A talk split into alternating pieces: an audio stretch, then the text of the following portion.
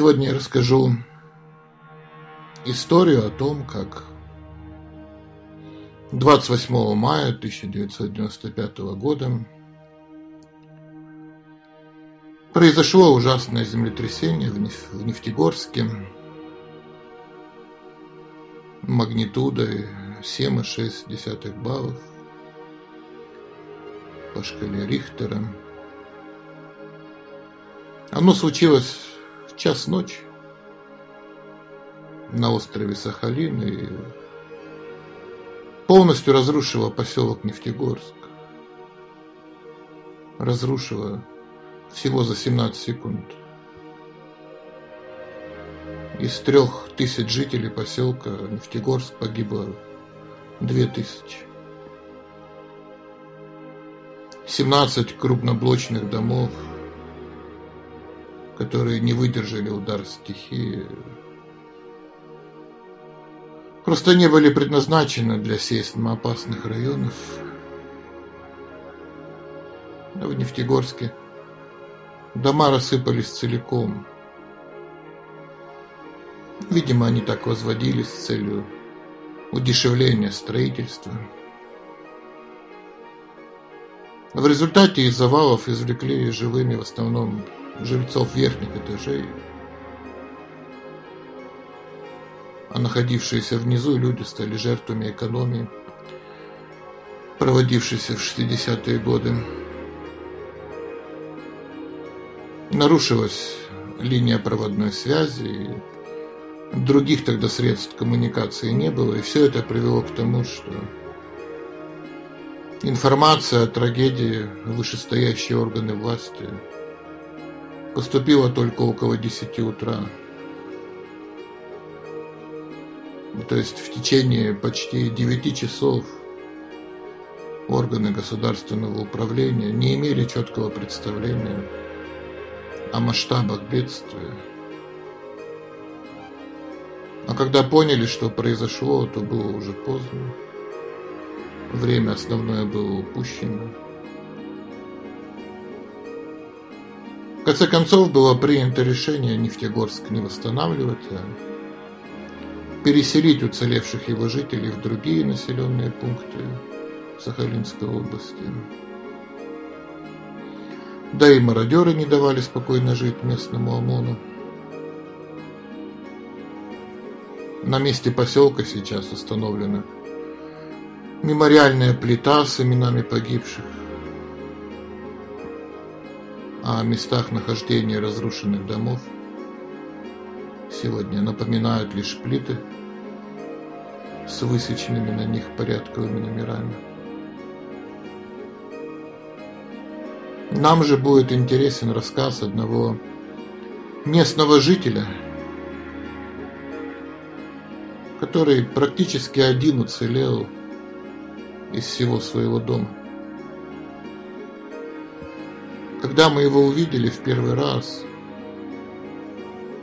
он сидел на развалинах своего дома с сумкой под завязку, набитой духовными книгами. Мы не могли не поговорить с этим человеком, так как каждому, кто выжил в те дни, был нужен простой человеческий разговор. И он поведал историю о том, что к нему совсем недавно постучались в квартиру продавцы книг. И книги эти, как вы уже поняли, были необычные. Книги эти были духовные. И он, как и все в те времена, сначала не очень-то вдохновился на их покупку. Денег было мало, и тратить большую сумму на непонятные книги было непрактично. Но что-то в его сердце защемило, и он продолжал разговаривать с продавцами, как бы ища причину, чтобы отказаться, но в какой-то момент разговора он услышал фразу, которая его задела. Он услышал такие слова. Даже если сейчас они вам кажутся ненужными, Возьмите их на будущее. Однажды они вас спасут. И он купил эти книги. Купил так, что они встали на целую полку. И он так и подумал, ну что ж, пусть пока постоят. Не помешают же. Посмотрим, как они меня спасут. И жизнь шла своим чередом. Но за день до землетрясения, это были выходные, его почему-то потянуло на природу. Ему захотелось в одиночестве побыть на свежем воздухе, отдохнуть от суеты этого мира. И он взял палатку, взял одну из этих книг, чтобы с ней познакомиться, почитать. Он понимал, что это книги о жизни и смерти. Он понимал, что это книги о духовном. Подумал, пришло время немножечко прийти в себя, подумать. И, взяв палатку и книгу, отправился за город, где и провел весь вечер и всю ночь в размышлениях о смысле жизни. И когда он вернулся домой, его поселка уже не было. От его дома остались только камни. Но полка с книгами каким-то странным образом стояла нетронутая посреди развалин с самого верха. Это все, что осталось от его предыдущей жизни. Он собрал все эти книги в одну большую сумку и дал обещание читать их всю свою жизнь, как память обо всех погибших. И он действительно так и делал.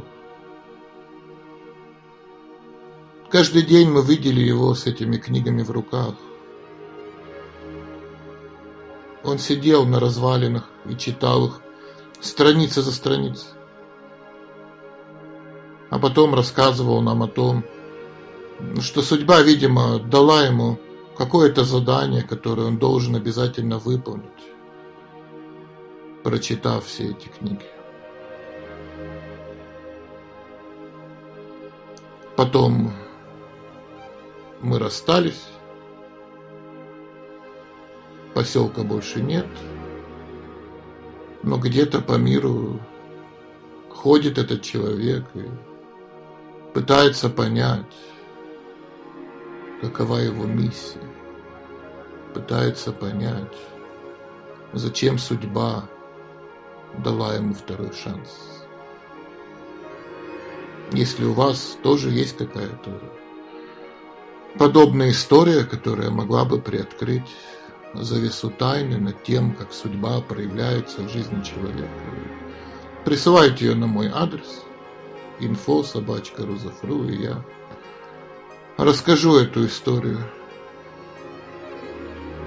Можно не упоминать имя и другие данные, которые вы бы хотели сохранить в тайне.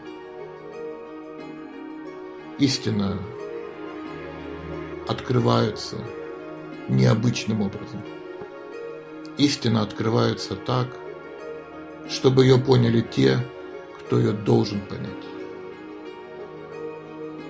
Вообще жизнь человека так устроена, что если он настраивается на восприятие тонкой реальности, то тонкая реальность становится очевидной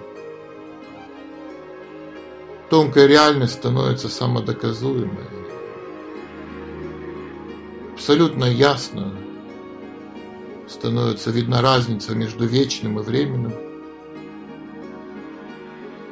между ценным и пылью. Мы начинаем понимать, что действительно важно, что не важно. чему стоит посвящать свою жизнь, а что просто потеря времени. В принципе, это называется разумом. Зачастую современный человек путает разум с какой-то банальной образованностью, но разум это нечто другое. Разум это более высокое понятие. Разум это умение видеть план Бога. Разум это умение понимать план Бога. В конце концов, разум это умение следовать плану Бога. Поэтому не так-то просто стать разумным человеком. Не так-то просто встретить разумного человека. Не так-то просто прожить свою жизнь как разумный человек. Все это настоящий героизм. Все это действительно красота жизни. Эту красоту надо заслужить. В принципе, от нас не требуется каких-то особых усилий. От нас требуется только готовность принять духовный образ жизни, готовность жить ради духовного, а не материального, готовность посвятить свою жизнь служению Богу, а не служению своему телу. Фактически выбор только в этом. Мы служим своему Богу или мы служим своему телу. И главное их не перепутать. Главное не подумать, что мое тело является для меня Богом.